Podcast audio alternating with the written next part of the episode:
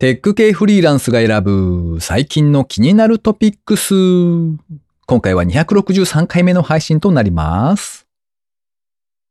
奥さんからイラッとするメッセージがよく来るので、アイコンの名前をチャット GPT に変えておきました。この番組ではフリーランスエンジニアの S とエンタメ系エンジニアのアスカさんが最近気になったニュースや記事をサクッと短く紹介しております。今回は S の一人会となっております。IT 関連をメインにですね、ガジェットだったり新サービスの紹介だったり、それぞれが気になったものを好き勝手にチョイスしております。今回も記事を3つ紹介していきたいと思います。ご意見ご感想などありましたら、ハッシュタグカタカナでテクフリでツイートをいただけたらありがたいです。では一つ目の記事ですね。楽すぎて泣いた確定申告の医療費計算、マイナポータルなら一瞬で終わる。IT メディアニュースで掲載されていた記事ですね。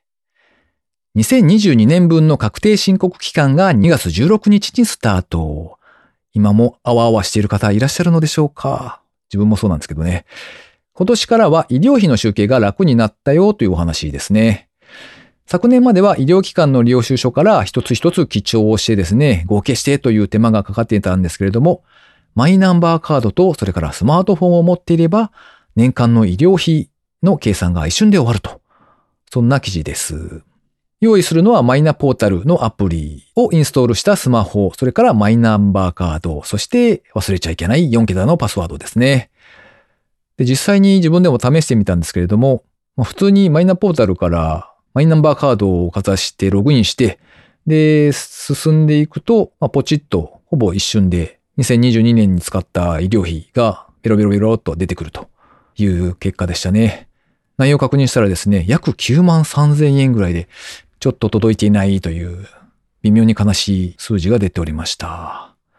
多分普段ならもっと少ないんですけど、今年はあれですね、あの、睡眠云々で、えっ、と、一瞬手術をせねばみたいな話があり、えー一泊入院ですね。それをやったので、そこで結構3万オーバーかなぐらいのお金になったので、まあそれが響いていて、まあまあ大きな額になったということでしょうね。まともあれ、えっと、もしかするとなんか家族の分とかを書き集めたりとかですね、そういうことをすると多少超えるのかもしれませんが、まあそこまでするもんでもないかと思ってですね、えー今回は 何もしないということに決めましたね。はい。では二つ目の記事ですね。一台二役。ベース部分にドッキングステーションを内蔵した一体型モニターアームを1月24日から発売。こちらはサンワサプライ株式会社のリリースですね。サンワサプライ株式会社が運営している直販サイトサンワダイレクトでは、モニターアームのベース部分にドッキングステーションを内蔵した 100-LA066BK を発売。こちらはガス圧式のモニターアームにですね、USB ハブ。あの、タイトルとかにはドッキングステーションって書かれてたんですけど、多分 USB ハブって言った方がイメージがつくんじゃないのかなと思うんですけれども、まあ、あの、機能が台座のところに組み込まれていると、そんな製品ですね。SD カード、マイクロ SD カード、HDMI、ディスプレイポート、VGA、充電専用の USB Type-C、それから PC に接続する方の USB Type-C、そして LAN、USB Type-A が2つと。そんな構成になっております。ディスプレイはですね、HDMI ディスプレイポートの場合は 4K60Hz に対応。VGA の場合はフル HD の 60Hz に対応しております。そして最大ディスプレイ2台接続可能になっておりますが、この場合は両方ともフル HD の 60Hz になるとのことですね。耐荷重は 1kg から 10kg。販売価格は税抜きで2728円。というデスク周りがスッキリする製品ですね。USB ハブは確かに必要になるので、どのみち多分皆さん購入されると思うんですけれども、これがモニターアームと一体化されれば確かにスッキリするなというなかなかナイスアイディアですね。とは思ったんですが、そこそこ良い値段がするなというので、なかなかちょっと悩ましいところですね。イメージ的にはモニターアームは安いものを選べば多分5000円前後。USB ハブもまあまあ怪しくないものを選ぼうとすると多分7000円前後みたいな感じですかね。まあそれが一体化されてスッキリするということであれば、この値段でも十分良いのかもしれないですね。では最後三つ目の記事ですね。佐賀県のグルメや名産がナムコの名作ゲームになった佐賀ゲー。ギズモードジャパンさんで掲載されていた記事ですね。町おこしならぬ県おこしとしてですね、佐賀県がバンダイナムコエンターテイメントと奇跡のコラボを果たしたという記事です。ナムコの80年代名作ゲームと佐賀県のあれこれが融合したのが佐賀ゲーですね。コラボするのは5つのゲーム。1つ目がパックマンですね。こちらは実際にブラウザ上でですね、プレイが可能になっておりました。その他、ポールポジション、ゼビウス、スカイキッド、ワルキューレの伝説、とのコラボ自負アニメがすでに公開をされております。こちらのサガゲーはですね、2月20日から3月31日までプレイが可能。おっと思われた方は早めにチェックしてみてはいかがでしょうか。ブラウザでサクッと見られたのでですね、興味のある人は見ていただけたらと思います。なんか、まあ、自負画像だけなんですけれども、ゼビウスとのコラボではですね、あの、飛んでくる敵キャラとかがですね、有田焼のお皿になっていたりして、なかなかクスッと笑わかしてもらえますね。ということで、今回紹介する記事は以上となります。続きまして番組にいただいたコメント紹介のコーナーですね。まずは水流さん、いつもありがとうございます。手振り260回拝聴桃鉄コラボ、昔からあったんですかね？初めて聞いた。でも JR 東海も粋なことしますね。うんカードやヘリコプターカードはどう表現するのかな？釣りの銀次も出るのか？これは辛い桃太郎ランドを買うには JR 西日本との協力も必要？とコメントいただきました。やり込んでる方らしいコメントをいただいてますね。はい。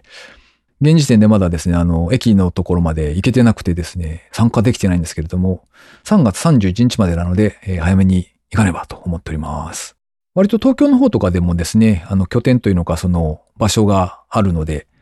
皆さんもう一度チェックしてみてはいかがでしょうか。それから村ぴょんさんですね。いつもありがとうございます。糸中商事ってそんなに人気なんですね。JTB は私の世代でもすごく人気でした。私も Excel の F1 キー間違えて押してしまいます。推薦入試で合格されたんですね。合格おめでとうございます。受験勉強お疲れ様でした。とコメントいただきました。やっぱり Excel の F1 キーを間違えて押す人はかなり多いんですかね。だったらそれでヘルプを出さないでほしいと、ちょっぴり思っちゃいますけど、いくつか方法はあるみたいなので、まあ押しても大丈夫なようにですね、対策をしていただけたら良いのかもと思います。そして合格お祝いのことありがとうございました。えー、もろもろですね、入学手続きだの、なんだの、生協に入るための申し込みだとか、えー、アプリを登録してとかですね、えー、生協で使うホニャララペイとかを用意してとかですね、めっちゃめんどくさいことを最近やっております。そうか、確かに自分たちの時とは大きく変わって、いろいろなものがネットというかデジタルというか、そっちの方向にシフトしているので、最初の手続きは大変なんだなと思いながらですね、ちまちまとやっております。基本は本人がいろいろやってるんですけれども、たまにはこう保護者の情報とかですね、あとはなんかエラーになってうまくいかないとかですね、そういうのがあって声をかけられるので、一緒に悩みながらやってるって感じですね。ということで、番組にいただいたコメント紹介のコーナーでした。リスナーの皆様、いつもありがとうございます。最後に近況報告のコーナーですね。えー、多分前回ぐらいですかね、に紹介した、えっ、ー、と、Chrome ブラウザーの音声入力プラグインみたいなものがあるよ、拡張機能ですかね。そちらを使い始めましたみたいなことをお伝えしたんですけれども、えー、あの後ですね、高見さんからコメントをいただきまして、Windows 標準の機能割と良いですよ、みたいな風に教えていただいたんですよ。なので、あ、そうなのかなと思ってですね、あの、なんとなく自分のイメージではですね、最初にこう自分の音声を何パターンか読み上げさせられてみたいな、そういうキャリブレーションじゃないですけど、なんか調整みたいな、初期設定的なやつがちょっとなんかめんどくさかったような気がするなと思ってたんですけど、どうもそれはだいぶ古い記憶だったみたいですね。あの、Windows 11を今使うようになってるんですけど、Windows キープラス H をポチッとしたらですね、なんかそんなにスタートしましたね。はい。多分あの記憶は Vista 自体とか、そういう古い頃の話かなっていう気がします。はい。で、使ってみたらですね、音声認識の精度も他の、まあ、Google の音声入力とか、それからまあ Siri とかですね、あのあたりとそんなに変わらないぐらい、かなり良い精度なので、あ、これでいいじゃんと思って、えー、そちらを メインに使っていくということにあっさり方向転換をしましたね。はい。で、まあ、拡張機能の方に関しましては、30日間返金可能みたいなことを書かれていたんですけれども、まあ、せっかくあの、ちゃんと使わせていただいたのですね、1000円ぐらいのお金だったので、まあ、それはきちんと払ってですね、えー、自動更新を止めて、えー、おしまいということにしましたね。はい。ちなみにこの音声入力を使っている時なんですけれども、僕の環境だけなのかちょっとわかんないんですが、音声入力用のなんかツールみたいなのが画面上に出ている状態だと、日本語入力、あの、いわゆる IME と呼ばれるやつですね。あれとなんか、うまいこといかないというか、あいうえおみたいな、こう、ひらがなを入れていくと、一文字一文字その場で確定されていっちゃうんですよ。で、なんか、スペースを押しても、ただ全角スペースが入力されて、変換がされないみたいな。あの、直接入力ひらがな版みたいなですね、そんな状態になっていて、で、最初なんか全然わからずに、あれなんかおかしくなった！と思ってですね、すごいいろいろなとこ、こうなんか常駐させてるアプリとかですね、そういうのを疑いながら、こう、どれだ？どれだ？みたいなことをやってたんですけれども、どうやらその音声入力のですね、音声入力起動ツールというやつがあってですね、そちらが出ている状態だと、そういう症状になるみたいな気がしております。はい。もし似たような症状で悩んでいる方がいらっしゃれば、参考になれば幸いですというところですね。この番組へのご意見ご感想など絶賛募集中です。ツイッターにてハッシュタグカタカナでテクフリーをつけてつぶやいていただくか、ショーノートのリンクからですね、投稿フォームにてメッセージをお送りいただけたらありがたいです。スマホ用にポッドキャスト専用の無料アプリがありますので、そちらで登録とか購読とか、もしくはフォローとかのボタンをポチッとしておいてやっていただきますと、毎回自動的に配信されるようになって便利です。いやー、2月も終わりましたね。早い。あのところ鼻のムズムズとかですね、目がかゆいみたいなのはそんなにほとんど出てないは出てないんですけど、いやー、これをあらかじめ病院に行って診察してもらい、薬を出しておいてもらうかどうかっていうところがですね、ちょっと悩ましいところですね。今のところそんなにひどくないしなとかって思っていると、そのうち息苦しくて寝れないとかですね、そんな感じになりそうなので、うーん、早めに言っておくべきかうーん、だがしかしめんどくさい。というので、チュしております。はい。ということで、今週も最後までお聴きいただきありがとうございました。それではまた。